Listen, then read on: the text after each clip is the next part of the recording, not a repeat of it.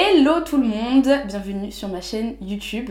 Comme vous le savez, j'avais envie de faire des interviews pour pouvoir présenter des profils divers, variés, de tous horizons, mais surtout de classes populaires, de personnes issues des minorités, etc., pour vous inspirer et vous donner un petit peu plus de visibilité sur euh, plein de chemins différents.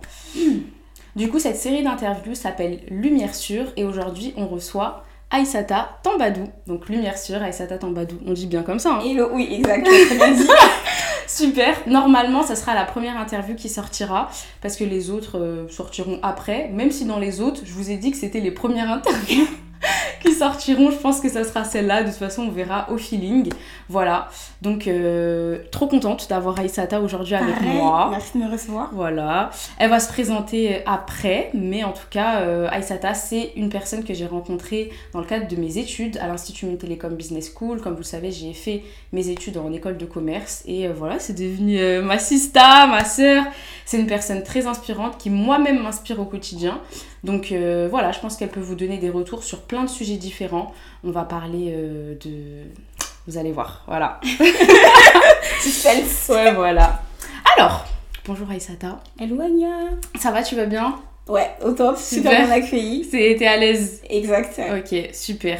Donc on va commencer par la question classique du début d'interview. Présente-toi un peu euh, toi, d'où tu viens, que ça soit en termes de ville, de milieu socioculturel et euh, de parcours un peu LinkedIn, ta formation scolaire professionnelle. Exact. Bah, déjà, merci Anya euh, pour l'interview. Je pense que c'est un trop beau projet. Euh, je m'appelle donc euh, Aïssata Tambadou, comme tu le disais, j'ai 28 ans. Euh, j'ai grandi au Muro, donc dans les Yvelines. Je suis euh, d'origine euh, malienne et aujourd'hui je suis euh, entrepreneur. Donc mon parcours, en fait, moi j'ai fait un bac euh, économique et social. Ensuite j'ai fait une classe préparatoire économique euh, qui m'a ensuite permis d'intégrer une grande école de commerce, donc la même CAGNA, Institut Mines Télécom, qui aujourd'hui c'est euh, Elle a encore changé de nom IMTBS. Ah, Elle a changé de deux ou trois fois, c'est IMTBS aujourd'hui. Ils refondent leur marketing euh, tout le temps. Et, euh, et après, du coup, j'ai travaillé pendant, pendant deux ans avant de créer mon entreprise, donc un centre de formation digitale, du coup, basé en Afrique et qui travaille sur l'Afrique et la France. Trop, trop bien. Et comment t'as fait pour arriver euh, jusqu'à ce projet? T'as eu des expériences pro avant? Exactement, j'avais travaillé euh, tout d'abord à Total dans les services entrepreneuriat, Ok. donc sur des sujets d'innovation de, d'innovation en interne grâce aux méthodes d'entrepreneuriat. Ensuite, j'ai travaillé pour un incubateur euh, au sein duquel j'ai pu accompagner différents entrepreneurs et mener des programmes euh, de, de développement qui favorisaient l'entrepreneuriat des jeunes en Afrique. Ok, trop bien. Et après ça, je me suis moi-même formée un peu au digital, aux outils qu'on appelle no code. Et je me suis dit que je voulais absolument apporter ces outils-là, cette méthode-là en Afrique. Et donc, j'ai lancé mon centre de formation en Côte d'Ivoire. Ça s'appelle comment? Le plan B. Ok, trop trop bien. Est-ce que tu penses que tu peux nous expliquer un petit peu pour ceux qui sont pas familiers avec cet univers, euh, ce que c'est par exemple l'entrepreneuriat, l'innovation, l'incubateur, un petit peu C'est vrai, non, c'est vrai que c'est moins un peu technique. Donc, l'entrepreneuriat, c'est c'est permettre à des personnes qui sont salariées au sein d'une entreprise, en parallèle de leur métier, de développer un projet interne à l'entreprise comme s'ils étaient entrepreneurs. Ils gardent leur salaire, ils gardent leur, euh, leur statut, mais ils ont des heures allouées au développement de leur projet. Et c'est un peu aussi infuser la culture start-up, donc euh, entreprendre rapidement avec de l'innovation au sein de l'entreprise. L'innovation, c'est apporter des nouveautés, euh, produits ou process sur un marché. Et si vous voulez, dans les grandes entreprises maintenant, dans les cabinets aussi de conseil, dans les startups, il y a de nouvelles méthodes qui sont arrivées pour penser différemment et proposer des solutions nouvelles en se disant qu'on va partir du besoin de l'utilisateur final, donc the final user, pour à partir de ces besoins construire de manière progressive des solutions. Euh, donc voilà pourquoi on parle un peu d'innovation aussi euh, collaborative. Et donc on va utiliser des méthodes un peu comme euh, la méthode agile, le design thinking, Mm. donc la pensée design dans l'innovation. Mm. Bon, c'est encore d'autres mots techniques. Ouais, mais Voilà, au moins mais- ça vous donne des mots-clés. Si vous voulez vous intéresser à ça, vous allez chercher sur Google, il y a un million de ressources sur ça, et puis ça peut vous permettre de développer des, des sujets et tout. Donc, euh, C'est ça. Et du coup, l'entreprise que j'ai rejoint après Total, c'était Bonduna, donc un incubateur. Et c'est une, c'était une association qui était spécialisée vraiment dans l'accompagnement des entrepreneurs. On les prend de leurs idées, on les pousse à euh, tester leurs idées, à prototyper, à rencontrer leurs cibles, à faire un business plan. Et on les accompagne sur toutes les phases de l'entrepreneuriat jusqu'à ce qu'ils puissent lever des fonds et être indépendants. Ok, donc ça c'est un incubateur. En ça. gros, on accompagne. Et là, toi, c'était spécialisé dans les projets euh, Afrique. africains. C'est ça. Ok, c'est parce que c'est un sujet qui te touche euh, particulièrement, d'aider à développer peut-être euh, ta zone d'origine. D'ailleurs, toi, t'es première génération en France, t'es descendant d'immigrés, t'es né au Mali. C'est ça, exact. Euh, descendant d'immigrés, donc mes parents sont maliens, sont venus du Mali, je suis née ici euh, en France. Et oui, j'avais exactement cette envie-là de me dire, euh, je veux contribuer au développement du continent africain.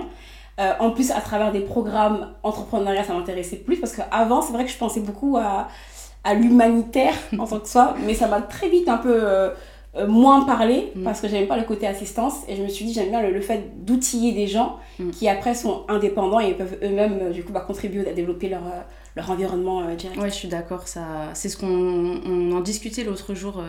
tu sais, on disait parfois on ramène des ordinateurs dans des villages. Ça. Et puis finalement, ces ordinateurs-là, obsolescence, euh, ils ont des problèmes, ils se cassent. Et en fait, on n'a formé personne à réparer ces ordinateurs-là, alors qu'on aurait pu créer des métiers. Euh, on peut apprendre la couture à des femmes, on peut faire plein de choses. Et toi, Exact. du coup, euh, t'aides les entrepreneurs dans tout ce qui est tech. Franchement, c'est top. Et donc, tu nous as parlé des outils no-code. Toi, aujourd'hui, c'est ce que tu fais principalement. C'est sur ça que se base ton, ton entreprise. C'est ça. Donc c'est une entreprise euh, qui forme en fait euh, différents publics, euh, donc entrepreneurs ou salariés, à des outils euh, que j'appelle des outils malins et qui permettent sans être un expert de l'informatique, sans être développeur, de quand même pouvoir développer son site web, sa boutique e-commerce, son application. Et en gros, on va les former rapidement à des outils qu'on peut apprendre en deux jours ou en deux semaines, qui font qu'à la fin, ils sont assez indépendants pour construire leurs solutions. Et le but, c'est de se dire, euh, les développeurs sont hyper importants pour développer l'Afrique, les techniciens également, mais tout le monde n'a pas le luxe ou l'envie de passer un an, deux ans à apprendre, ou même six mois à apprendre du code. Euh, surtout ceux qui sont entrepreneurs, qui aimeraient se lancer rapidement, tester rapidement, et qui n'ont pas non plus les budgets pour aller payer un développeur super cher. Ouais, c'est très coûteux. C'est ça. Donc, quand, on, quand- quand on entreprend au début, l'argent c'est hyper précieux. Et bah, on se dit, voilà, on va leur apprendre eux-mêmes à faire pour qu'ils soient indépendants un maximum. Ok, trop trop bien. Et du coup, par rapport à ta construction un petit peu sociale, identitaire, familiale et même euh, la culture un peu de banlieue, est-ce que toi, il y a des choses qui t'ont freiné potentiellement vis-à-vis que ce soit des inégalités sociales, de l'asymétrie d'information ou juste euh, peut-être une culture familiale qui t'a poussé, je sais pas, à l'entrepreneuriat, avoir cet esprit de liberté, enfin par rapport voilà, à cette construction-là familiale, géographique et tout, est-ce que t'as... Oui, exact. Mais je pense que j'ai eu un apport culturel qui a créé une sorte de paradoxe chez moi, parce que moi je suis d'origine bah, malienne et soninké en plus. Euh, chez moi, les femmes, euh, en tout cas traditionnellement, elles se marient quand même assez tôt. Donc, euh, une femme, on l'éduque traditionnellement pour qu'elle puisse prendre soin d'un foyer ou d'une famille. Donc, c'est un peu le schéma qu'on te dessine. Et en même temps, moi, dans ma famille, j'avais cette dynamique-là plus traditionnelle. Et j'avais en même temps des, figures féminines hyper fortes. Donc, j'avais des, des tantes qui étaient commerçantes, des tantes qui étaient des bosseuses. Euh, ma mère, qui pourtant n'est pas allée à l'école, qui me disait Mais va à l'école, c'est trop important. Donc, j'ai eu ces deux dynamiques-là en, en moi. Et du coup, je pense que ça a créé ce côté euh, où j'ai pas eu trop de mal à rester authentique, je pense, à qui j'étais, parce que c'était comme ça quand j'ai- que j'ai grandi dans une famille hyper traditionnaliste. En même temps, j'avais ma mère qui me disait bah, va à l'école, même si elle comprenait pas forcément les parcours, les parcours euh, pro- Mm. euh, comment ça s'appelait au lycée Euh, APB APB. Ouais. Oui, ils connaissent Voilà, pas les elle bacs, connaît les absolument trucs, pas ça. ils Elle font connaît- confiance. C'est ça. Va à l'école. Après, moi, du coup, j'ai eu à me débrouiller un peu toute seule, à aller faire des portes ouvertes à- euh, alors que j'avais 16 ans, 17 ans. Je prenais mon petit bus ou mon petit train pour aller faire ça, à, à- à appeler des gens, à envoyer des messages pour avoir plus d'informations. Donc, il y a ce côté où j'ai pas été accompagnée par mes parents pour avoir l'information. Je l'ai fait un peu seule. Euh, mais j'ai pas non plus été freinée pour ça. poursuivre mes études. Donc j'ai eu un peu ces deux dynamiques-là. Après, derrière, effectivement, quand ça arrive dans le supérieur, il y a un décalage euh, euh, culturel qui est là, Mm. euh, sur de la prise d'information. C'est sûr que quand on, a, quand on va au musée avec ses parents depuis qu'on a 3 ans, bah, on n'a pas forcément les mêmes apports culturels qu'une personne qui ne le fait pas. Euh, et en même temps, je pense que j'avais aussi beaucoup de naïveté, donc je percevais pas forcément toutes les réalités socio-économiques qu'il y avait derrière ma réalité à moi. Et ça m'a protégée quelque part, parce que jamais je me suis dit je peux pas aller en prépa. Jamais je me suis dit je peux pas faire ça. J'ai pas eu ces freins-là, moi j'ai eu cette chance-là Mm. de me dire depuis ma troisième, euh, je savais que je voulais faire une prépa, je savais que je voulais faire telles études, tel bac général, et je me suis jamais sentie freinée. Mais du coup, je pense par naïveté, euh, par optimisme aussi, qui m'a un peu protégée de cette bulle. Oui. Et quand on grandit, on se rend compte que oui, effectivement, il y avait des freins dont euh, je me rendais pas compte à, à l'époque. Mais c'est génial ça, oui, que t'aies un peu été occulté de tout ça et que ça a pu te motiver. Est-ce que tu penses que du coup, euh, ça peut être une erreur de montrer aux jeunes qu'il y a des inégalités, mais réalité sans fatalité où justement on doit euh, peut-être pas leur annoncer euh, que ça va être un parcours du combattant. Ah, ma position dessus, elle est un peu difficile. Euh, Moi, je pense qu'il faut donner beaucoup d'optimisme aux jeunes. Parce que la- ce qui fait la différence entre un jeune et un autre, ça va être la, perspective. C'est la vision. Vrai. Je pense que c'est pas forcément tellement les capacités ou l'intelligence, mais c'est plus comment tu, tu perçois le futur. Et plus on le perçoit de manière positive, plus on va tenter des choses, essayer des choses sans se mettre de, de- de limites.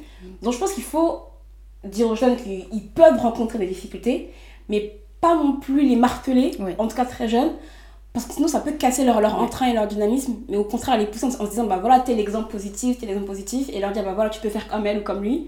Et je pense qu'il faut absolument valo- valoriser les bons profils, les gens qui ont fait des choses, peu importe le domaine, hein, sportif, école, Mm, c'est ça. peu importe. Et absolument, en fait, faut- je pense qu'il faut créer un storytelling.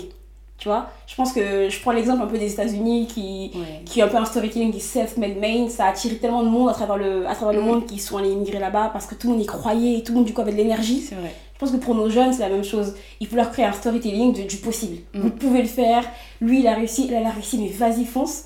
Et après, plus tard, oui, on pourra s'asseoir et décortiquer les réalités sociales qu'il y a derrière.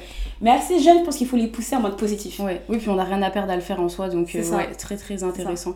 Parce que c'est vrai que le mindset joue énormément, tu sais, quand on voit, euh, quand on vient de citer ou quoi, et qu'il y a toujours quelqu'un pour nous dire, mais vas-y, avec ton bac plus 5, tu vas avoir aucun travail, c'est pour ça que moi j'y vais pas, de toute façon avec vos diplômes, vous allez rien faire. Exactement. Avec ton voile, tu vas jamais travailler, etc. Et c'est vrai que je pense que ça les a énormément freinés euh, dans la quête. C'est sûr, ça les freine au sein de leur famille, Ouais. ça les freine dans leur entourage, et c'est sûr que ça demande beaucoup plus d'efforts Mm. et de force de caractère de lutter contre ce vent Ouais. euh, un peu négatif. Oui, c'est vrai, parce que ça peut motiver certains à se dire, Eh, vas-y, moi, je vais y aller, je vais, je vais claquer le plafond de verre et tout, mais bon, c'est une minorité, c'est clair, ouais. Ok. Et euh, par rapport justement à ce que tu disais sur. euh, euh, parce que tu as dit que tu étais soniquée, est-ce que. parce que peut-être qu'il y a des gens qui sont pas familiers avec ça, c'est une ethnie particulière? Oui, les Ouais. C'est une ethnie d'Afrique de l'Ouest qui se retrouve sur plusieurs pays, donc à, à- à- à- euh, étalée entre le Mali, la Mauritanie, le Sénégal, Mm. un peu aussi euh, en Guinée. Euh, et du coup, c'est un peu un territoire enclavé. Donc, les Soninké, c'est un peuple, souvent par rapport aux autres, que je qualifie un peu plus traditionnaliste, mais avec aussi beaucoup de valeurs fortes. Il y a beaucoup, pour moi, d'honneur et d'intégrité et Mm. de sens du travail. Je euh, vois beaucoup de, de, de mamans soniquées qui travaillent, qui, Qui essayent de faire leur commerce, qui ça. achètent des produits, qui les revendent et tout et tout. Et Ça. franchement, je kiffe. Ouais, il y a beaucoup ce sens du travail. là. Enfin, en tout cas, les immigrés soninké qui sont venus en France ont vraiment bossé super dur euh, bah, pour s'en sortir Ouais. et prendre soin après derrière de leur famille Mm. euh, rester en Afrique. Ok. Et toi, quand tu bosses avec l'Afrique, vous parlez français en général Oui, euh, on parle français, euh, surtout bah, en Côte d'Ivoire, c'est un pays où la langue française elle est vraiment répandue et maîtrisée par tous. Au Sénégal, euh, pareil, au Mali aussi. Après, c'est sûr que lorsqu'on parle une langue africaine, c'est un avantage pour travailler avec des pays Mm. africains. Mais sinon, tout le monde parle français, dans en tout cas mes interactions à moi. Ok, d'accord. Et je saute du coq à l'âne, mais je repense à quand tu parlais de la prépa, du coup que toi t'es parti chercher l'information, justement si t'avais un conseil à donner à des gens qui sont pas accompagnés, même si les parents sont ils sont derrière, ils ont envie, mais voilà, moi je sais que ma mère, si je lui disais euh, je vais faire un bac STMG ou un bac ES, elle savait pas du tout quelle était la différence à l'époque. Donc est-ce que, euh, voilà, qu'est-ce que tu conseillerais peut-être pour qu'ils aillent chercher l'information et parce que des fois ils ont envie, mais ils savent pas où chercher en fait. C'est vrai. Qu'est-ce que t'as fait? Qu'est-ce qui t'a motivé à. Euh, bah déjà moi je pense que euh, peut-être que ça joue mais j'ai toujours aimé l'école Ok. Euh, pas seulement le côté scolaire et les, les matières hein, mais j'ai toujours aimé bah, même les, les assos de l'école les assos sportifs les Ouais. assos théâtre donc je pense que ça peut jouer de créer un lien avec l'école Euh, je pense que ça peut jouer également de créer un lien avec le corps enseignant surtout s'il est bienveillant ils sont pas toujours bienveillants mais Mm. ceux qui sont bienveillants franchement vont vous aider à fond en vous poussant et essayez de trouver des exemples dans votre entourage de gens qui sont passés par là avant vous Ouais. un grand frère, un grand voisin, une grande cousine qui peut vous aider et vous aiguiller et vous accrocher à cette, cette personne-là. Parce que souvent, on en a une ou Une deux. ou deux, ouais, des grandes sœurs. euh, c'est ça. Et puis après, je pense que c'est vraiment pousser les portes, euh, se rendre aux portes ouvertes, même si on a l'impression d'être la, la minorité là-bas que personne Mm. ne ressemble. Mm. Bah, c'est pas grave, Ouais, aller c'est toquer un peu aux portes et puis, puis discuter avec les gens. Ok. Et puis aussi, bah, maintenant, Google. Quoi. À l'époque, il n'y avait pas autant d'infos sur Internet. euh, Internet, quand ouais, bah, j'avais attends, on a 15 ans LinkedIn, puis on, on a des, des interviews comme celle-là. ça, c'est ça. On a. Insta, on a plein de choses sur Twitter. Je sais que parfois il y a des, des gens qui vont dire voilà, est-ce que vous connaissez quelqu'un qui a fait tel bac ou telle étude et tout? Et c'est vrai qu'on peut, ça peut vite graviter, mais ouais, faut être, faut être motivé. Ouais, Je suis d'accord. Ok, bah trop trop bien. Donc on va repartir un petit peu dans la chronologie. Du coup, toi tu passes ton bac, tu vas en prépa. Et euh, tu vas dans une prépa de banlieue, de Paris. Prépa euh, banlieue, donc euh, je suis allée à Sergi, D'accord. Alfred Kessler. Et du coup, j'ai. J'allais dire, j'ai aimé mes années prépa. Je les ai aimées, mais j'ai aussi souffert. Ouais. C'est assez dur. toxique. Honnêtement, bah, avec le recul, je suis tellement contente d'être passée par là et pour moi, je regrette pas. Mais sur le coup, c'est dur. La prépa, franchement, ça, c'est, un coup. Euh, c'est un coup. Et puis, on parlait un peu d'inégalités. Ouais. Des inégalités en prépa qui paraissent minimes, mais qui ne le sont pas. Typiquement, euh, en première année, j'avais pas de logement. Mm. Donc, je faisais les allers-retours euh, en, en transport en commun. Wow. Et en classe préparatoire, chaque minute compte. Ah, Donc, faire des allers-retours, c'est compliqué. Euh, mais typiquement, dans une famille où ça se fait pas trop de vivre tout seul, Mm. ça se fait pas trop, voilà, et puis même on connaît pas tellement les, les, les, les systèmes du Crous ou autre, bah c'est une inégalité Ouais. à, à l'entrée directement. Ouais, c'est fatigant, hein, c'est épuisant, c'est waouh. C'est ça, c'est euh, le fait de parfois devoir, devoir avoir un job étudiant à côté, Ouais. c'est aussi. Bah... T'as fait ça, toi aussi Ouais, Voilà, Ouais. moi aussi, à chaque fois que je dis ça aux gens, ils sont en mode quoi? Genre, t'as bossé pendant ta prépa, truc de fou. ouais, ouais, clairement. Et puis le fait d'être la première, entre guillemets, à être Mhm. passée par là, Ouais. bah j'avais pas forcément de personnes pour me conseiller sur les concours, me vrai. conseiller sur tel livre, telle stratégie. Donc moi je pense que euh, j'avais de bonnes capacités intellectuelles, Mhm. mais je manquais de méthode en prépa. Et du coup la méthode, je pense qu'on l'apprend oui à l'école, mais aussi avec son environnement. Mhm.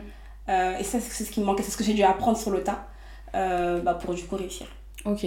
Ouais, donc déjà, tu pars avec un petit retard niveau capital culturel, niveau capital économique et tout. Et quand t'arrives là-bas, tu dois aussi rattraper tout ça, toute cette méthodologie et tout, et, et tenir psychologiquement. Exact, Et ça, c'est assez dur. Ok. Et tu l'as plutôt bien vécu au final, tu t'es accroché. et- C'est ça. Après, moi, je pense que j'avais pas en tête la- l'abandon. Ouais, c'était je me pas suis jamais dit. euh, ouais, c'était pas tout une option. Je pense que j'aime souffrir, je sais pas, mais c'était pas tout une option. Et c'est vraiment, bah, je vais de l'avant. Tu vois, c'est bon, ok, c'est dur, mais je, je, je dois finir en Ouais. fait. Il y a ce côté. Et du coup, peut-être que c'est lié à mon éducation. Euh, L'autre jour, je pensais à ma mère et je me suis dit, je pense qu'elle nous a appris à, à supporter des choses dures. Mm. Et du coup, dans son éducation qui était un peu stricte, bah, je pense que ça forge derrière pour se dire que c'est pas une option d'abandonner. On souffre, ok, mais on va jusqu'au bout. Ok, trop trop bien. C'est vrai qu'en général, les, les mamans immigrées d'Afrique euh, noire, d'Afrique du Nord et tout, ils ont ce mental-là, ils ont dû en- enfin, Ouais. endurer tellement de choses Exact. et eux, ils- ils n'avaient pas le luxe parfois, très souvent, d'abandonner en fait, de ça. laisser tomber et tout. Donc euh, ouais, c'est vrai que ça forge de fou. Ah mais clairement, c'est une éducation à la dure, mais du coup t'es prête derrière Ouais. pour, euh, pour des, Des choses, avantages euh, et des inconvénients, ça. totalement. Et du coup, toi, quand tu arrives à, à l'issue de tes deux années de prépa, est-ce qu'il y avait d'autres options que tu as envisagées, de retourner à la fac, etc. Est-ce que l'IMTB, c'était ton, ton seul choix pour l'école de commerce? Alors effectivement pour moi c'est une période assez compliquée. D'ailleurs moi j'ai cubé. Ah, ok. J'ai cubé alors que j'avais eu l'école déjà à l'heure de mes premiers concours. Ok. Ce qui s'est passé, c'est qu'en fait, moi donc depuis ma troisième, Ouais. je me projetais en prépa. Donc c'est C'est fou, hein Ouais, Mmh. c'est fou. Avant même d'avoir mon bac général, C'est je me disais je vais mais faire comment t'as découvert ça? Il y avait quelqu'un dans son entourage qui a fait ça? Non, pas du même tout. pas. Pas du tout. Incroyable. Ouais. Bah, du coup, je trouve du coup, je repense à Ouais. moi à 15 ans. Bah oui. C'était ce que tu voulais faire et C'est vraiment ce que je voulais C'est faire. fou. Euh, et après, en fait, le, le souci que j'avais, c'était que moi, après la prépa, je ne savais même pas ce qu'on ce qu'on y- ce qu'on Ouais. faisait. Donc, c'est en entrant en prépa qu'on m'a dit, il y a des concours. Et après les concours, tu vas en, en école de commerce. Et ça Et coûte me 30 000 euros. Et là, tu te dis, qu'est-ce que je fais là? Qu'est-ce que je fais? C'est clairement ça. Et je me suis dit, mais c'est quoi une école de commerce? Oui. Donc, jusqu'en jusqu'en première année, une école de commerce, pour moi, c'était chinois, je comprenais pas ce que c'était. Donc, c'est vrai que du coup, je me suis pas pré- préparée à la suite. Et arrivé en deuxième année, je me suis dit, wow, ouais, j'ai passé les concours. J'avais eu, euh, je pense, jusqu'à euh, TBS à l'époque, qui était, je pense, 6 ou 7ème, je sais plus. Et en fait, je me suis dit, waouh, euh, par contre, là, donc l'année prochaine, je dois aller en école de, de commerce, il faut que je prenne un crédit et tout. Et c'est ce côté, c'est ce côté un peu, voilà, préparation qui m'a freinée. Et j'ai cubé parce que je savais pas ce que je voulais faire. Ok, c'est fou, Ouais. incroyable. Je me suis dit, ok, non, je pense qu'il me faut un an pour préparer le. Pour, ok, voilà. ouais, tu t'es dit, je vais pas me lancer dans quelque chose comme ça. Je ça. vais, puis de toute façon, ce sera toujours euh, une année incroyable hein, en termes d'apprentissage. Ouais. Mais ok, tu t'es dit, je cube. Ah oui, cuber. C'est redoubler la deuxième année de Voilà. Mais Ouais. redoubler, euh, c'est pas. En fait, personne ne vous oblige à redoubler. C'est-à-dire Ouais. que vous passez vos concours et vous avez des écoles. Et si les écoles que vous avez normalement ne vous satisfont pas, vous allez cuber, refaire votre troisième année pour repasser les concours. Elle, dans son cas, elle a eu des écoles, mais voilà, elle, elle savait pas exactement. Donc elle s'est dit, je refais une année. Et euh, comme d'ailleurs, on a un thème qui est imposé en philo et en culture générale, littérature, qui change tous les ans. À chaque fois, je me dis, bah, t'apprends toujours des nouvelles choses quand tu cubes avec ce nouveau thème. Exactement, vraiment. Euh, et du coup, c'est ce que j'ai fait. Et du coup, bah, lors de ma troisième mm. année, donc j'ai intégré euh, Télécom. Et là, du coup, le choix était plus clair aussi. C'était aussi lié au système euh, boursier dans l'école qui était plus simple pour moi. parce que c'est gratuit pour les boursiers. Parce que c'est gratuit pour les boursiers, effectivement. J'avais fait du coup bah, les oraux. J'avais hyper aimé l'ambiance de l'école. À l'époque, c'était Inès euh, Razali qui m'avait fait mon intégration. Et du coup, je tiens quand même à la saluer. Ah, trop mignonne. Euh, T'as vu, à chaque fois, je me dis, il y a des gens qui ont. Je sais pas, ils sont venus dans ta vie juste comme ça, mais ils ont quand même influencé des... l'ambiance, le feeling, se dire et tout. Et pareil, j'avais rencontré Katia à l'époque. Et euh, c'est trop bien en fait, les gens que tu rencontres comme ça, mais qui changent des trucs dans ta vie. Exact, exact. Et du coup, bah voilà, je pense que ça m'a aussi beaucoup influencé et rassuré. Et donc j'ai intégré l'école, euh, et puis après voilà. Donc, et du coup, je suis trop contente d'avoir fait ce choix-là. Je pense que du coup, ça m'a orienté beaucoup de choses après dans le reste de ma vie. Donc, euh, très contente. C'est quoi qui te fait dire ça? Qu'est-ce que tu as aimé Je pense que sans cette école-là, euh, j'aurais pas forcément tout de suite pu travailler dans un sur le côté un peu innovation, start-up. Je pense que j'aurais pas forcément eu des projets. Parce que du coup, j'ai fait des projets humanitaires quand j'étais à l'école. Euh, je pense que j'aurais pas forcément euh, pu euh, saisir à fond le sujet Afrique avant même d'être diplômée. Je pense que pareil, j'aurais peut-être pas été voilée, mm. ou en tout cas pas alignée avec moi-même. Je pense que j'aurais été un peu en décalage entre qui je suis vraiment et ce que j'aurais dû être pour m'adapter entre mm. guillemets à mon environnement. Tu aurais peut-être nié un peu une partie de ton identité spirituelle, pas autant à l'aise. Clairement, clairement. Je pense que peu importe qui on est, d'où on vient, peu importe son origine ou son milieu, je pense que Télécom, c'est l'école qui t'apprend à être aligné avec toi-même. Peu importe ce que tu fais dans la vie, musulman ou pas musulman. Ta diversité, ta différence et tout. C'est l'école où tu te dis, je peux être moi-même. Donc c'est trois ans où tu te découvres, où tu fais plein d'associations, mm. plein de projets. Et c'est trois ans où en vrai on n'étudie pas tellement. Bon, si on étudie, mais bon, voilà. C'est plus de trois ans de découverte un peu sociale et de toi-même. Et du coup, peu importe qu'est-ce qui fait sens pour toi, moi ça m'a aidé à trouver ce qui fait sens pour moi. Ouais, ouais, c'est ça. Oui, c'est vrai que parfois, on lit souvent que les écoles de commerce, c'est un endroit où on peut se sentir mal, notamment quand on vient de classe populaire, ou qu'on a une différence, peu importe euh, euh, laquelle. Et Télécom, déjà, il y a des associations pour toutes les diversités, pour tous les goûts, pour tous les sujets. Donc quand tu le jour de tes oraux, tu te dis, ok, en fait, j'ai ma place, parce que déjà, je suis reconnue par euh, le monde associatif. Le fait que ça soit gratuit pour les boursiers, déjà, on se sent pas occulté, on se sent accepté parce que ces gens-là ont bien voulu que même si on ne venait pas d'un milieu qui était aisé, on ait notre place dans une école de commerce. Donc euh, ouais, moi je suis totalement d'accord avec ça. Et, euh, et, ça nous apprend beaucoup sur nous, ça nous apprend, comme tu dis, à, ouais, à s'accepter, à, ne serait-ce que dans l'association musulmane du coup de l'école, on apprend euh, à moins occulter qui on est parce que dans le climat français, c'est super dur d'être musulman. Et c'est super dur aussi de devenir classe populaire. Vous savez, euh, c'est un peu les caméléons quand on est cadre, qu'on arrive à la défense, on, c'est le masque direct et d'un coup on, se change et tout. Et là, euh, c'est vrai qu'on apprend à s'accepter, à, à vivre avec des gens aussi euh, et à pas subir les années parce qu'il y a plein de gens en école de commerce qui subissent leurs années.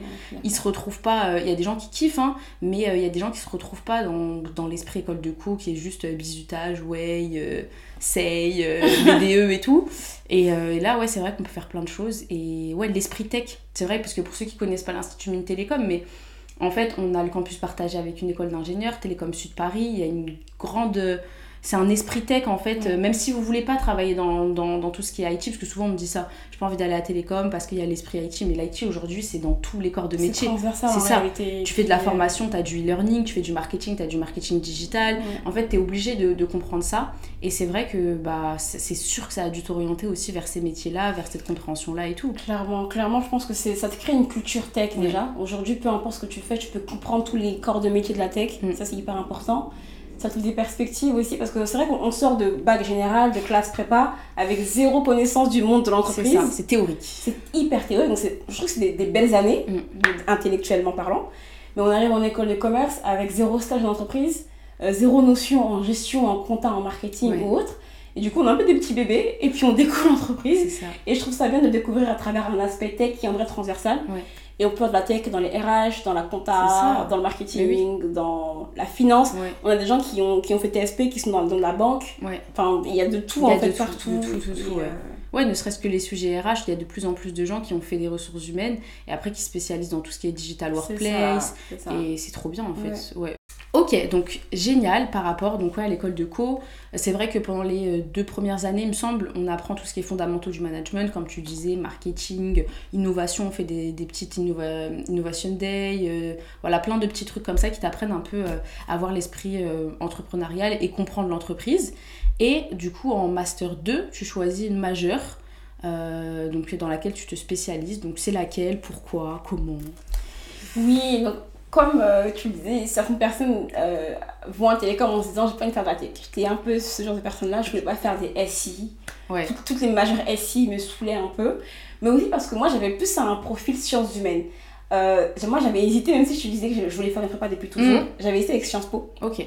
Parce que du coup, le côté un peu bah, sciences politiques, programmes internationaux dans des institutions publiques, c'est un peu mon profil, j'aime beaucoup ça. Du coup, voilà aussi pourquoi je me suis dirigée vers les programmes internationaux de développement en Afrique. Et c'est vrai que du coup, le côté un peu SI, bon, ça m'intéresse pas tellement.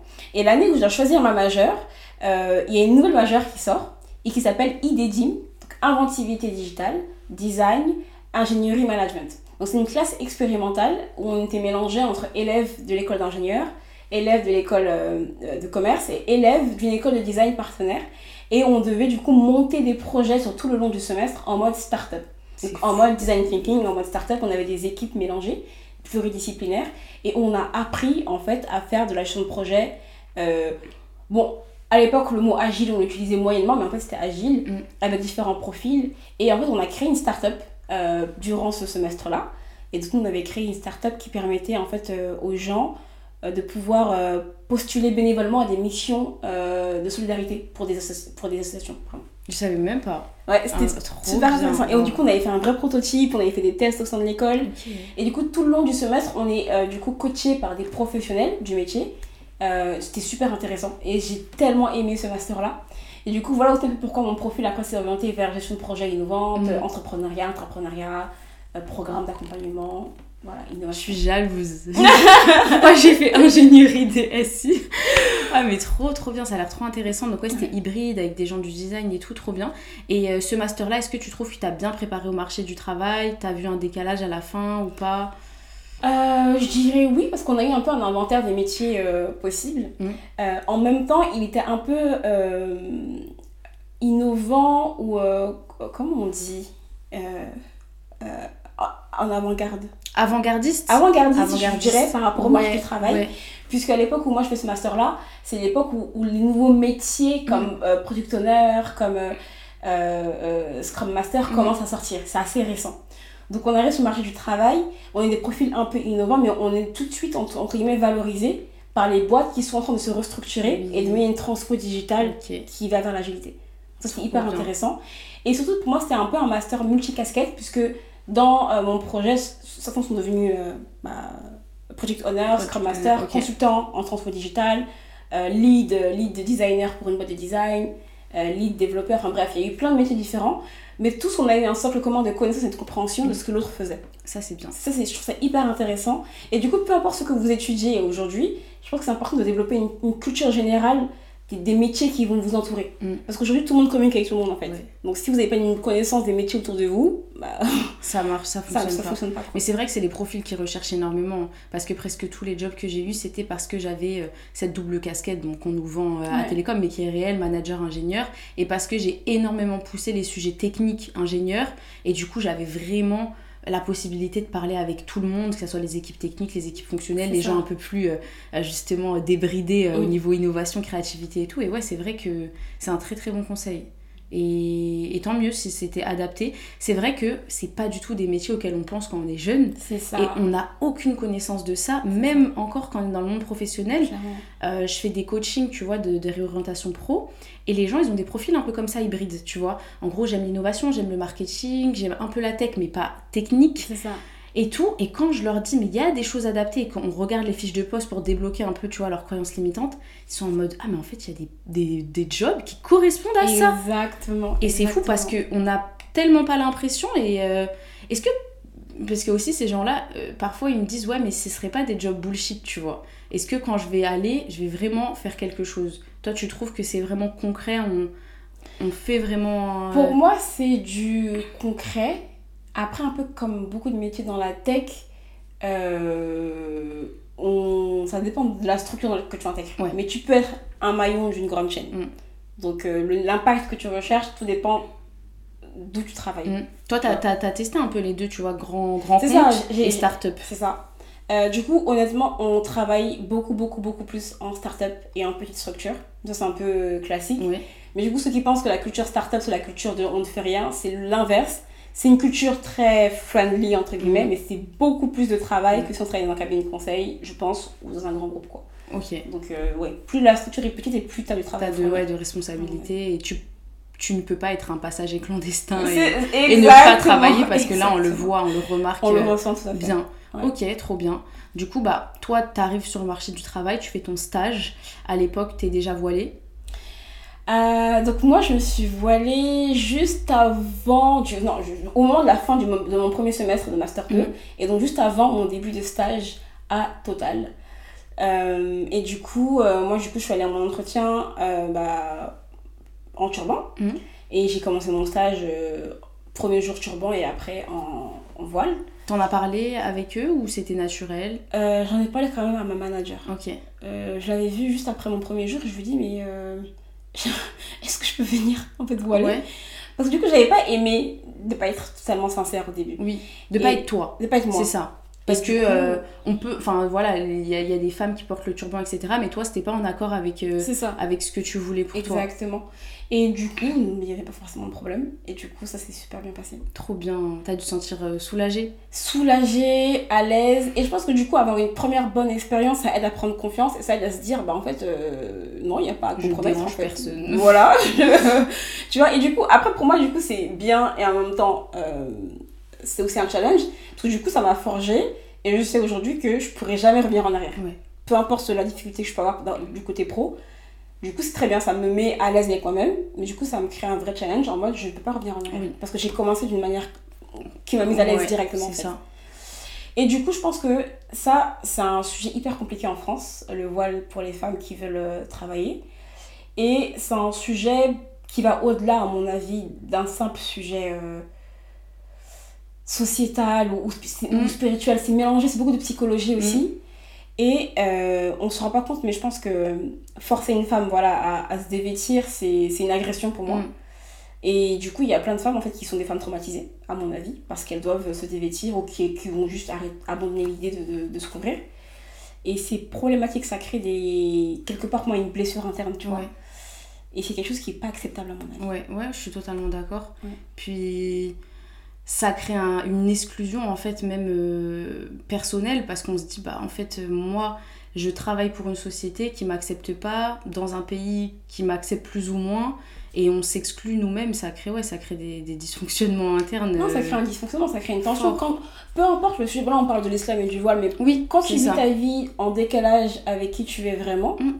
y a cl- clairement quelque chose qui va, qui va clocher en fait, à un moment ça. donné, tu vois. Peu importe le sujet, là on parle de nous, mais je pense que, et c'est ça aussi que notre génération, elle, elle vient apporter dans le Mm. milieu du travail, on vient apporter plus d'authenticité et plus de refus de compromettre Mm. sur plein de sujets différents. Et du coup, je suis contente du coup d'être de, cette- de cette génération, un Ouais. peu la, la génération... euh, nous, on est quoi On est les, les je sais pas on du est un tout peu les millennials, euh, Gen Y, je sais Ouais, plus quoi. ouais. Et euh, clairement, on apporte ça dans l'entreprise. Mm. On apporte ce, ce truc de, en fait, non, j'ai pas à compromettre. J'ai pas à, à sacrifier qui je suis. Et j'ai pas sacrifié mon bien-être. Et du coup, aujourd'hui, on voit que le bien-être est vraiment au centre de toutes les démarches un peu pro, de, C'est des gens un peu de, de notre âge et même plus âgés.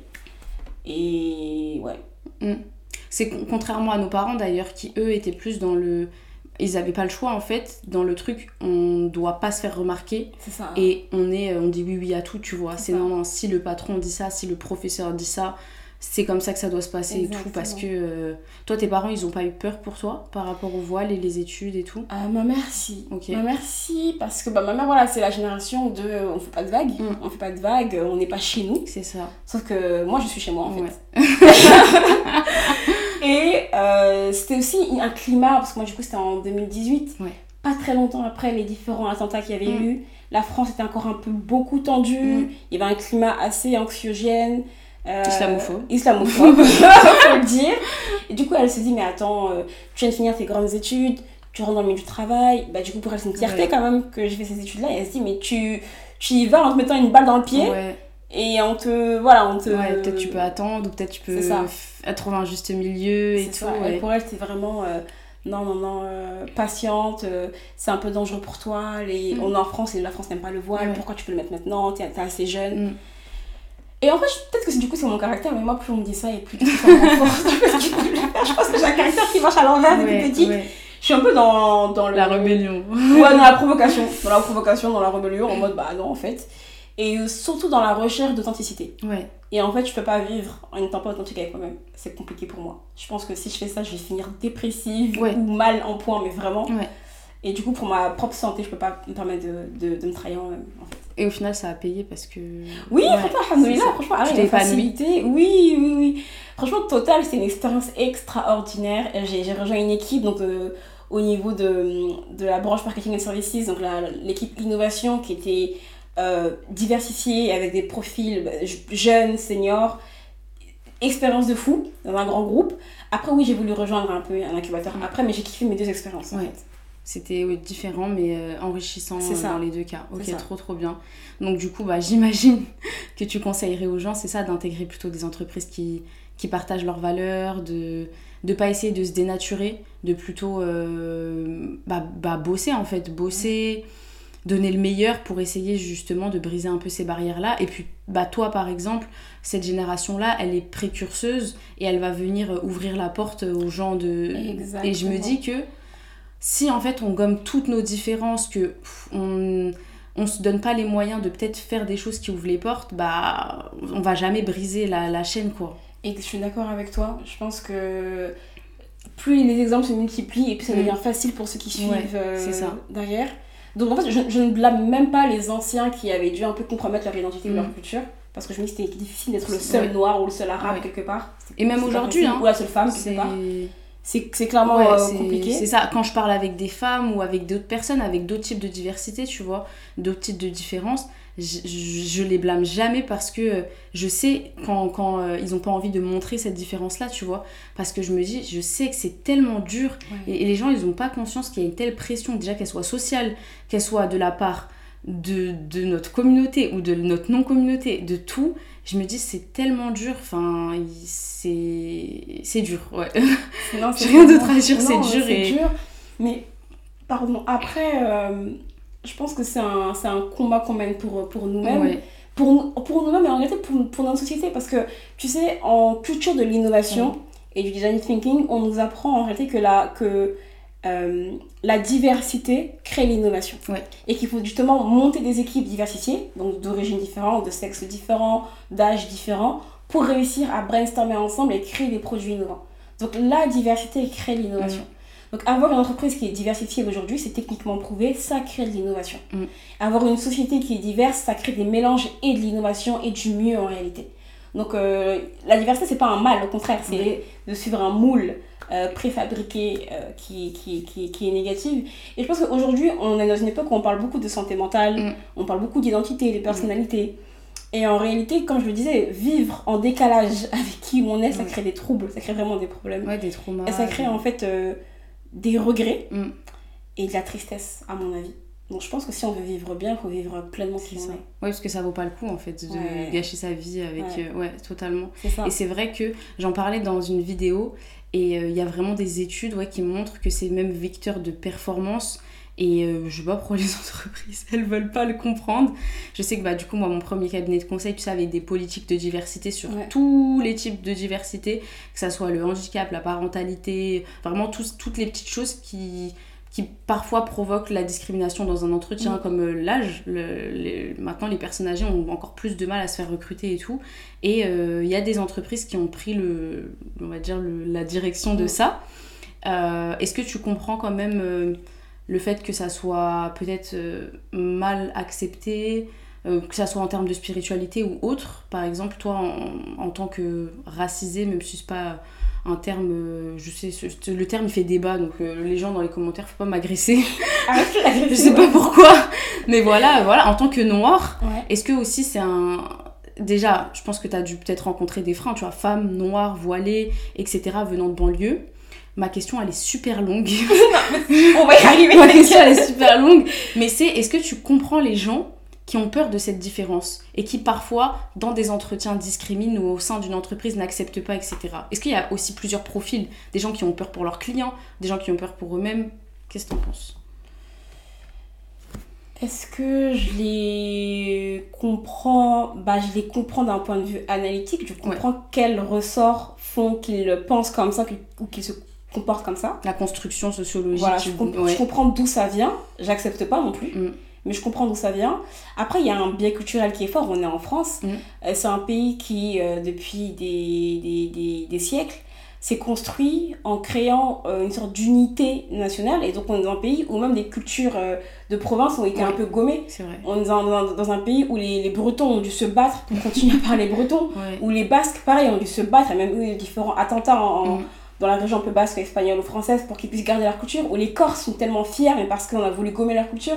Donc on vit dans un pays où, avant même qu'il y ait un peu l'immigration, on gommait en fait les cultures régionales pour créer l'unité de la nation, qui à mon sens était un chantier un peu maladroit, mm. qui a voulu gommer les langues nationales, les coutumes nationales. Mm. Et aujourd'hui, on parle de ces régions-là comme quelque chose un peu de folklorique, tu vois. Donc on les méprise. C'est ça. On méprise un peu. Parler français avec un accent du sud, c'est mal vu. Tu vois? Donc en fait, oui, je comprends que oui, quand t'es noir et voilé ou autre, bah, la différence elle est encore plus forte. Et que ces mêmes ressorts-là qui s'appliquent en France, entre, entre français, entre guillemets, historiques, mm. s'appliquent derrière pour des gens qui viennent de l'immigration. Encore plus, ouais. Donc je, je comprends d'où ça vient, je l'accepte pas. Je trouve que pour la France, qui est, qui est un pays très ambitieux, qui est un pays qui se voit grand, qui est grand, c'est dommage euh, de s'abaisser à ce niveau-là, alors qu'on est un pays qui donne des leçons au mm. monde entier, qui, en tout cas à une période, était regardé comme étant un pays exemplaire. Oui.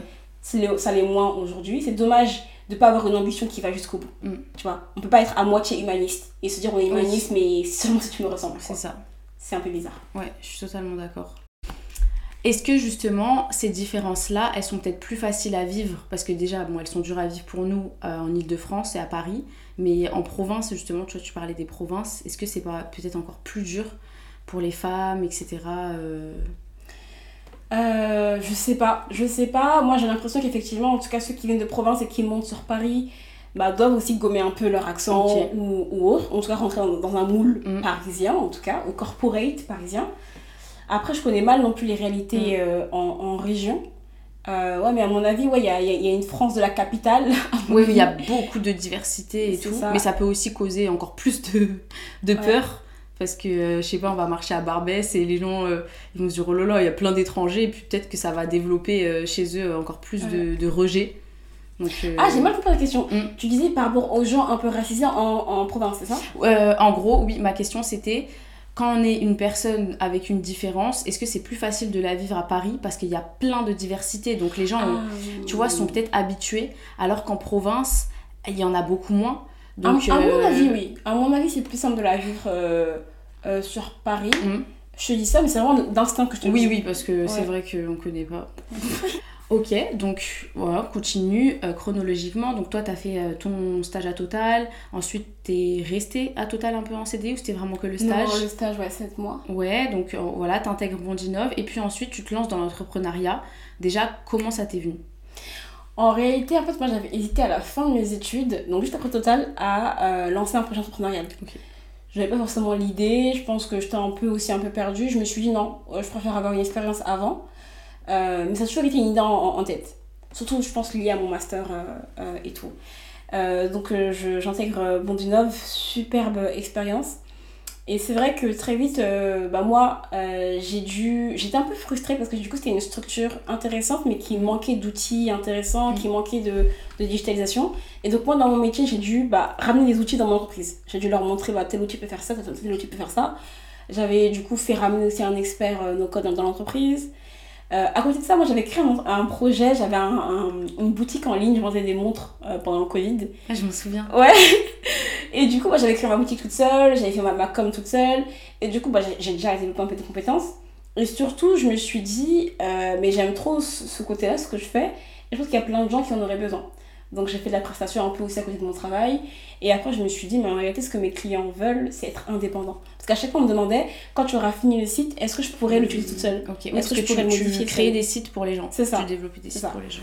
Et du coup, c'est un peu, voilà, un peu cette frustration dans mon travail, un peu ce, ce besoin qui existait aussi avec mes clients. Je me suis dit, il faut que j'apprenne aux gens à faire ce que moi j'ai appris toute seule, parce que c'est vrai que j'ai quand même des facilités dans le digital, mais que eux auront du mal à apprendre donc, euh, pour être pour qu'ils soient un peu indépendants.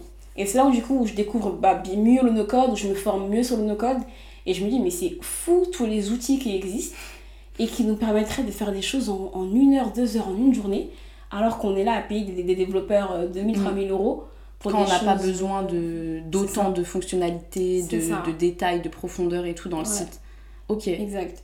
Et du coup, bah, ça, ça, ça vient un peu de là. Et puis du coup, comme je travaillais déjà sur des sujets Afrique chez Bontinov, tout de suite, je me suis dit, mais mon projet, je vais le, le mener, oui, mais d'abord en Afrique.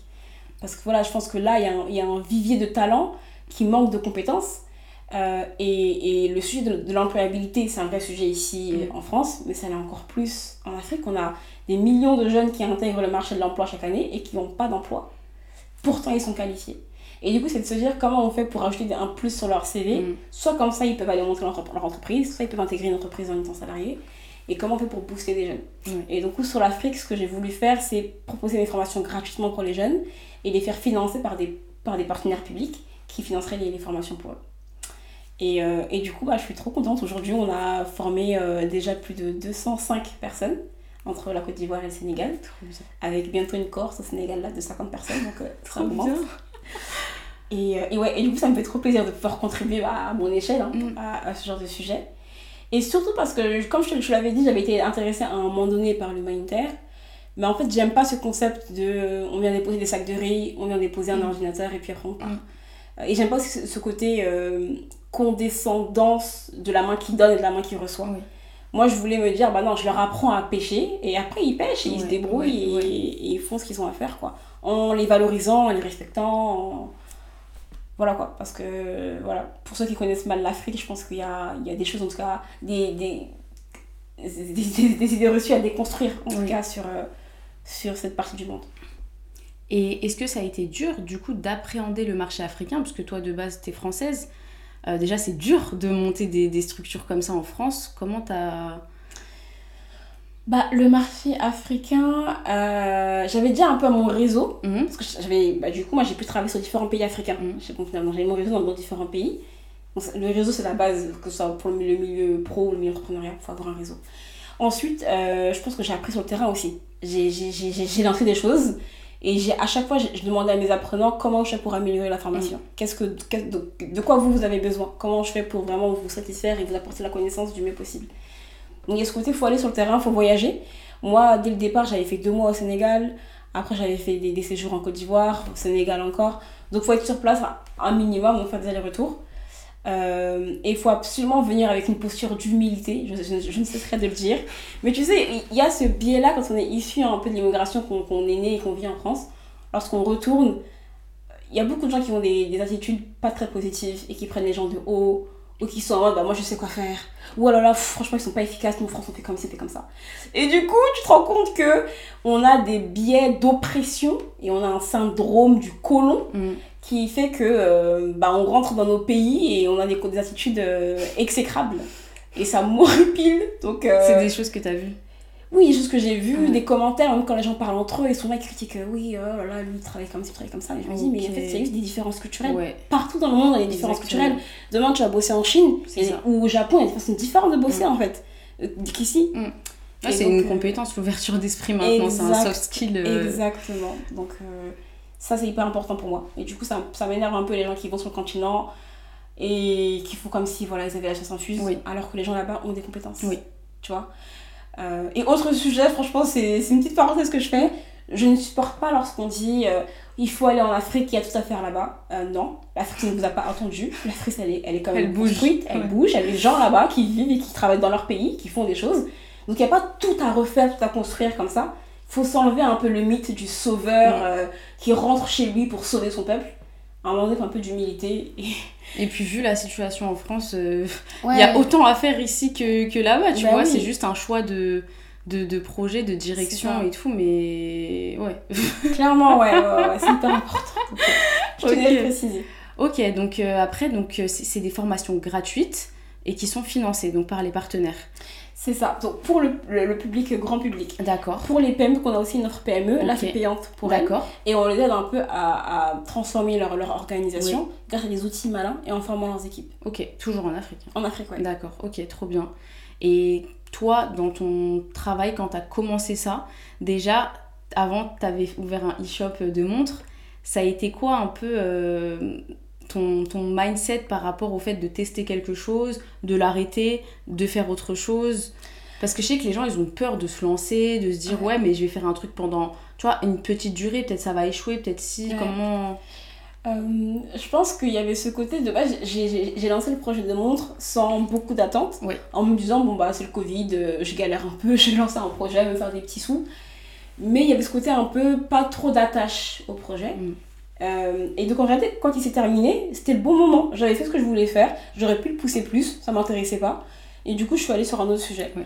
Et du coup, je pense que c'est une bonne approche à avoir avec un projet en se disant bon oui, je me donne à fond. En même temps, je me détache un peu de l'issue parce qu'un projet, il évolue 20 000 fois. On a une idée en janvier, entre janvier et juin, le projet, il a eu 20 versions différentes.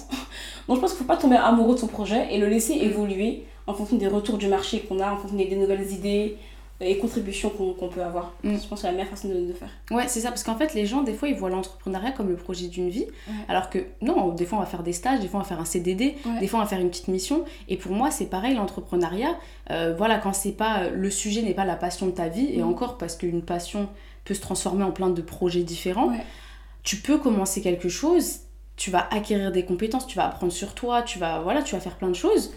Et au final, tu peux arrêter. Mais je sais que c'est vu comme. euh, Un échec. Ouais, comme un échec, alors que voilà, par exemple, j'ai lancé ma, ma- mes locations de caftan. Dans ma tête, je me dis pas que ça va durer euh, 10 ans, tu vois. Mm, mm, mm. Euh, je le voyais même en mode, je vais le faire une saison, je vais le faire l'été, j'aurai appris des choses et ensuite j'arrête.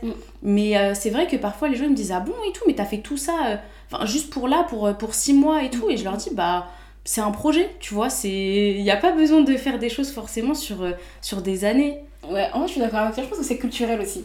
On s'en rend pas compte, mais je pense que notre formation, peut-être que c'est ça, hein, Mm. nous a appris aussi un peu le côté euh, tenter, c'est pas grave, échouer, c'est pas grave, tant que t'avances en fait. Ouais.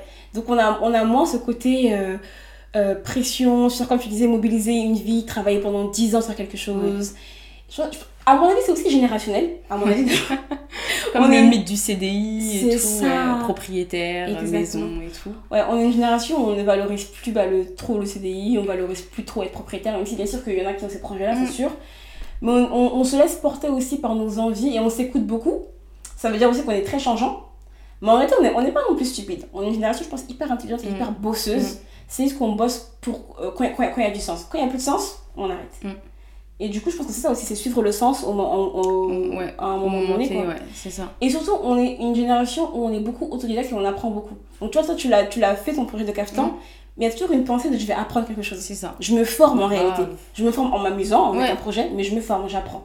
Donc, en fait, c'est, c'est des compétences apprises en plus qui font qu'on sera plus performant. euh. Ouais, c'est ça. C'est ça. Et euh, ouais, en fait, je pense que les gens, ils ont du mal à se détacher du résultat final, comme tu disais.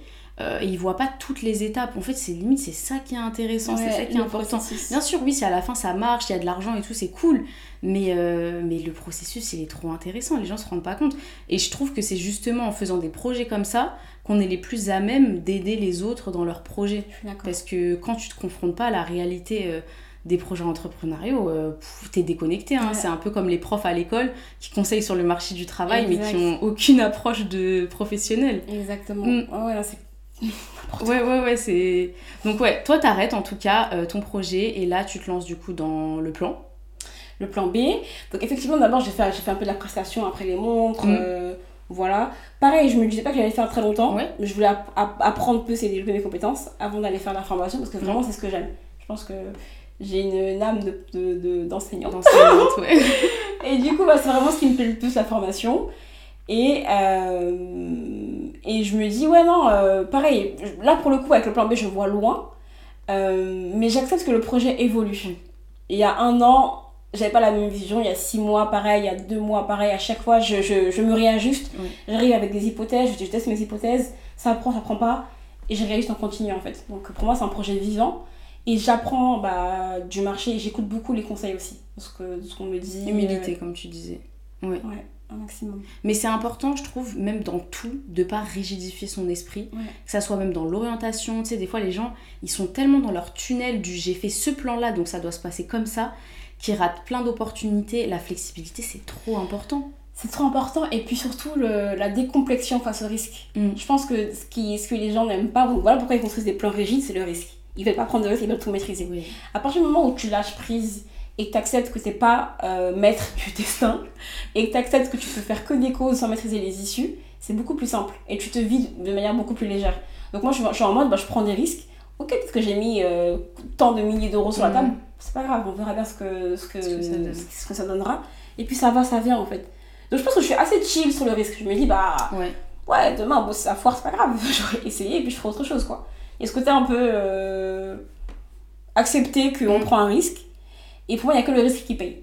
On on peut pas prendre de risque et Ouais. voilà. Oui, oui, c'est ça. euh. C'est comme en finance. Plus tu as d'aversion au risque et plus tu prends des risques, plus les bénéfices peuvent être euh, importants.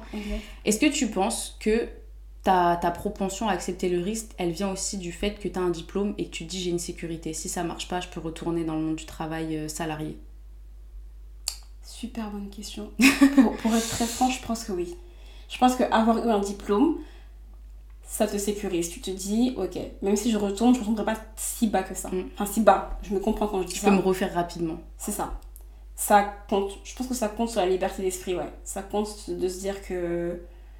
Ouais, non, ça compte. Franchement, euh, j'aimerais te dire oui, non, pas du tout. Non, faut, faut se le dire. Faut se le dire. Et puis surtout, on a en France, on a un système qui s'appelle le chômage, Mm. euh, qui pareil aide et finance beaucoup d'entreprises en France. Ne, ne croyez pas, à la limite, hein, sur les réseaux. Beaucoup de gens qui montent leur boîte sont au chômage et c'est Pôle emploi qui paye. Et c'est pas du tout une honte, au contraire, c'est même ce qui est recommandé de se dire, bah voilà, méthode de deux ans au chômage, teste et puis tu verras ce que ça fait. Et en même temps, pourquoi est-ce que c'est bien? Parce que avec entre guillemets mon diplôme, je me suis acheté une sécurité. D'autres personnes ont une sécurité parce que leur famille a de l'argent. Mm. Donc ils se disent voilà, demain si j'échoue, mon père peut me trouver un emploi, mon père peut me, me prêter telle, telle somme, ou mon oncle, ou mon, ou mon- voilà, mon, mon parent. Et ça, du coup, les entrepreneurs qui réussissent, généralement, ils ont ils viennent souvent de catégories Oui. professionnelles assez aisées et en fait ils ont un filet de sécurité. Mm. Et du coup moi je trouve ça pas du tout négatif d'avoir un filet de sécurité parce que oui on va prendre des risques mais c'est bien s'il y a un petit filet comme on sait jamais pour, euh, pour rattraper quoi. Mm. Et c'est un luxe, tout le monde ne l'a pas. Totalement. C'est trop intéressant ce que tu dis parce que justement, je regardais une étude là d'alternative économique où euh, bah, on, juste, on, on réfutait un petit peu l'idée du self-made man et, et tout en montrant les, les catégories socioprofessionnelles des parents de gens qui sont entrepreneurs et bon, 80, plus de 90% justement c'était des gens de classe aisée.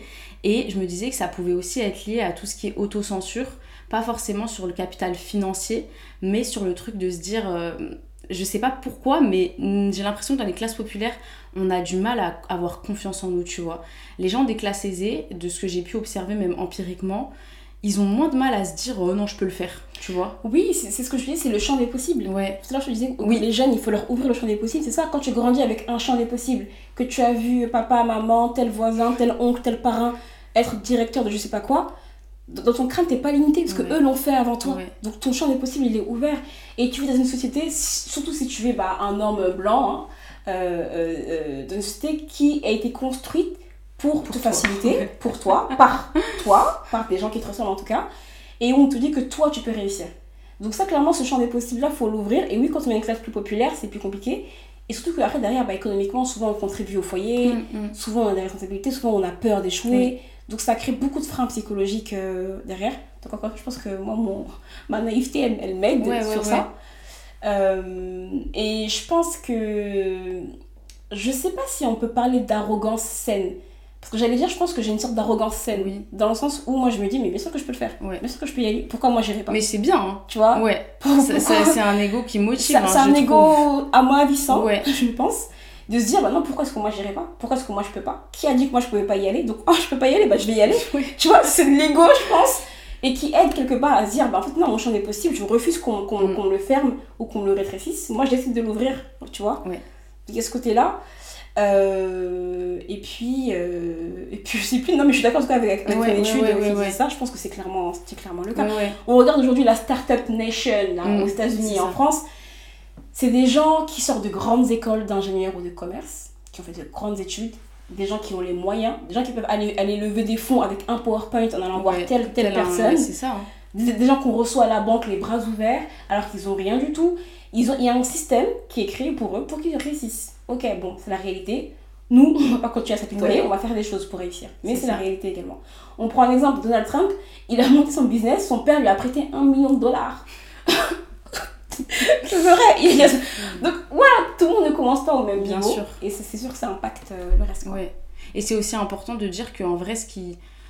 d'avoir conscience que comme on commence pas à la même ligne de départ, c'est pas aussi important de se comparer avec les autres parce qu'on n'aura jamais la même biographie. Donc ce qui compte, voilà, c'est d'avancer, c'est de tester, c'est de développer des choses.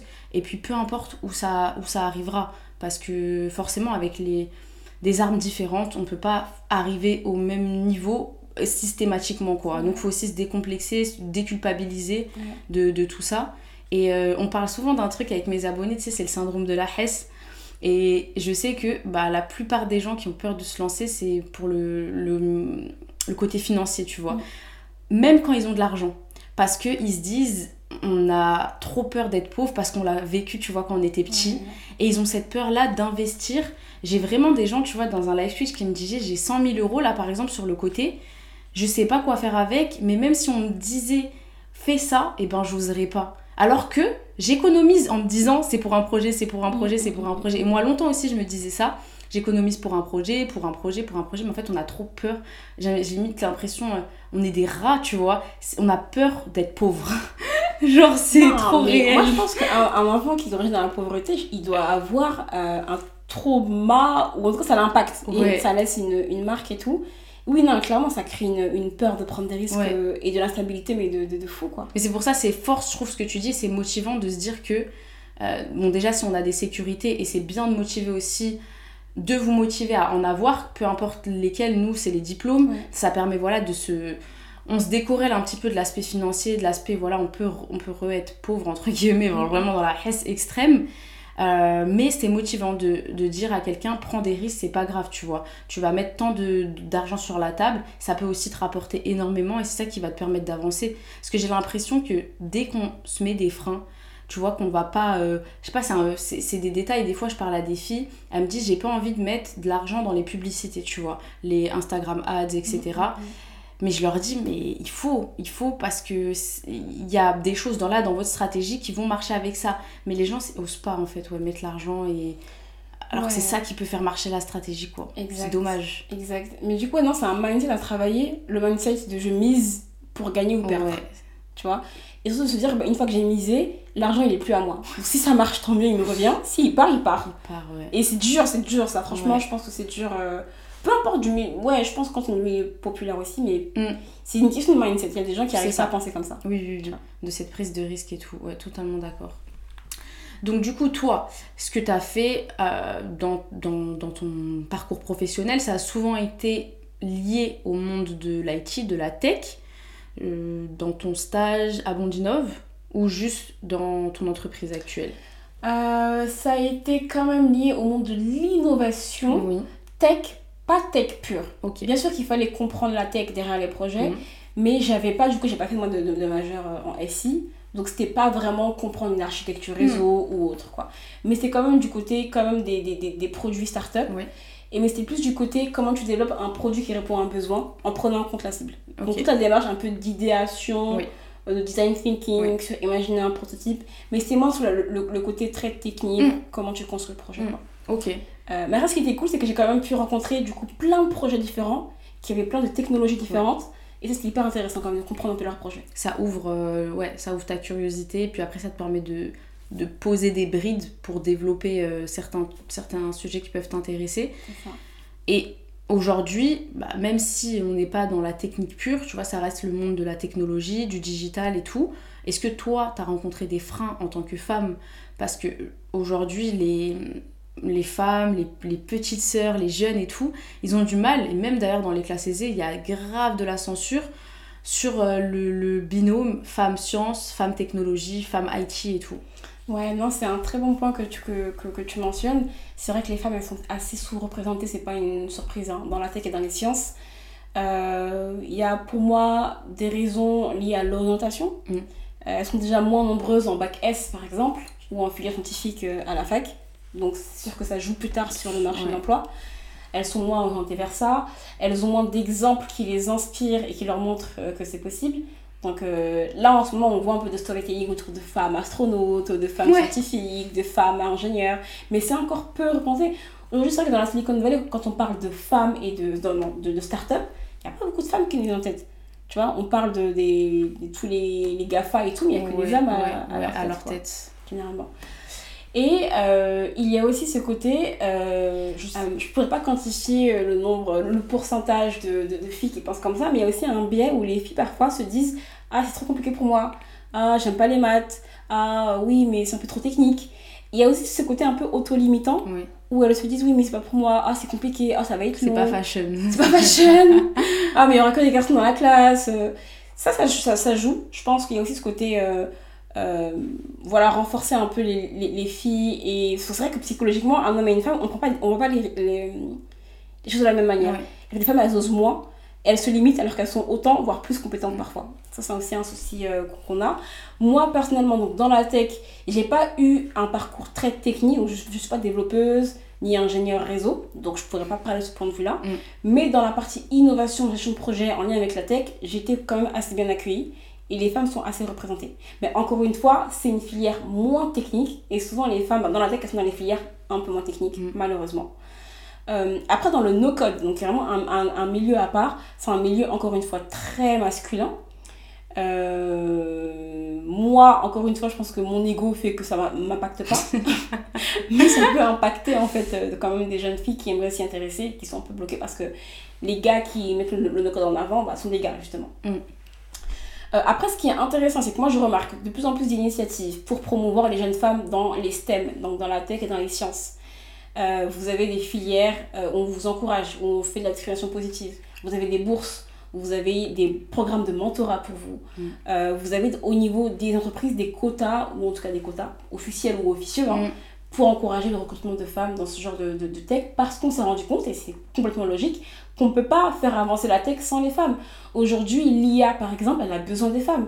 Euh, L'IA, au début, on a failli avoir une IA que pour les hommes. T'imagines Les billets. les euh, billets ouais. en tout cas de pensée on peut pas avoir bah, de la manière on peut pas avoir de l'IA sans les noirs les arabes Mm, tout le mm. monde en fait mais les femmes sont hyper en tout cas importantes quoi donc euh, elles sont en tout cas valorisées il y en a Oui. peu mais celles qui y vont sont valorisées c'est un- vraiment une filière où il faut y aller parce que pour moi il y a des choses à faire quoi. Trop bien. C'est vrai qu'il y a de plus en plus d'initiatives. Je regardais l'autre jour, euh, tu sais, l'école 42 là, de Ouais. Xavier Niel qui forme euh, au codage, au développement pendant 3 ans. Et bien là, à la fin du mois, ils font une semaine, donc gratuite, que pour les femmes, euh, d'une semaine de découverte en fait du, du codage, de la programmation et tout et tout. Et je me dis que ça veut dire que même les personnes un peu institu- institutionnalisées dans ce domaine-là, bah, ils essayent d'encourager et tout. Et ça, ah c'est clairement clairement clairement essayer d'encourager Euh, je pense que c'est aussi au- une éducation peut-être des parents. Mm. Euh, tu vois, un, un, un garçon de, de 13 ans qui reste sur, sur son ordi à jouer, Oui. personne n'a le critiquer. Mais une fille qui passe sa journée à jouer sur l'ordinateur, Ouais. on va dire, ouais, t'es un garçon Tu sors manqué, pas de chez, tu de chez pas, toi et tout. Ouais. va aider ta maman, Ouais. tu vois, ce genre L'éducation genrée, en fait, c'est ça. C'est ça. on- C'est ce que je vois un peu avec les, les parents que j'ai autour de moi qui essayent de faire l'inverse, justement, et de pas offrir que des livres sur euh, les princesses et tout, parce que, en fait, non, non, on offre des, des livres sur des astrophysiciennes, sur, voilà, pour avoir d'autres rêves, sur des footballeuses, sur. Euh, et non, totalement. Ouais. Totalement. Et, Et on, et on en revient encore une fois, pour moi je pense que c'est mon expression du jour, le Oui. champ des possibles. Oui, c'est ça. Quand le champ des possibles pour les filles, euh, c'est les chanteuses et les danseuses euh, et les maquilleuses, et les- et voilà, ça, ça va pas aller très loin quoi. Bah oui. Mais si tu leur parles des grandes femmes de l'histoire et des grandes femmes actuelles qui Ouais. font des choses, leur Ça parler. peut parler, ouais. Ouais, c'est vrai. En vrai, c'est comme dans le foot féminin, j'y pensais, mais euh, c'est tellement aussi, euh, tu vois, méprisé, négligé et tout, qu'il y a peu de femmes qui, quand elles font du foot, se disent Ouais, je peux aller dans, dans cette voie, parce qu'elles se disent Non, c'est mort. C'est ça en fait. et euh, non, mais justement, en ce moment, c'est un peu plus valorisé. Oui. On voit en tout cas des matchs à la télévision, qu'on ne voyait pas avant. voilà.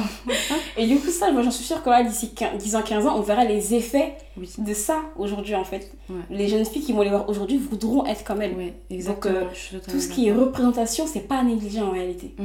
Oui, c'est vrai. Et c'est pour ça que aussi pour nous, c'est grave motivant de, de voir des gens issus de la banlieue et tout qui entreprennent. Je sais qu'il y a plein de gens qui étaient motivés par exemple par euh, Mae West et, et son Oui, équipe. ouais. Les pauvres, genre, j'oublie leur prénom alors que c'est Broken Broad, mais il y a Steven et euh, le troisième, Ouais. je connais pas ton prénom, mais t'inquiète, t'es dans ma tête, t'es dans mon cœur.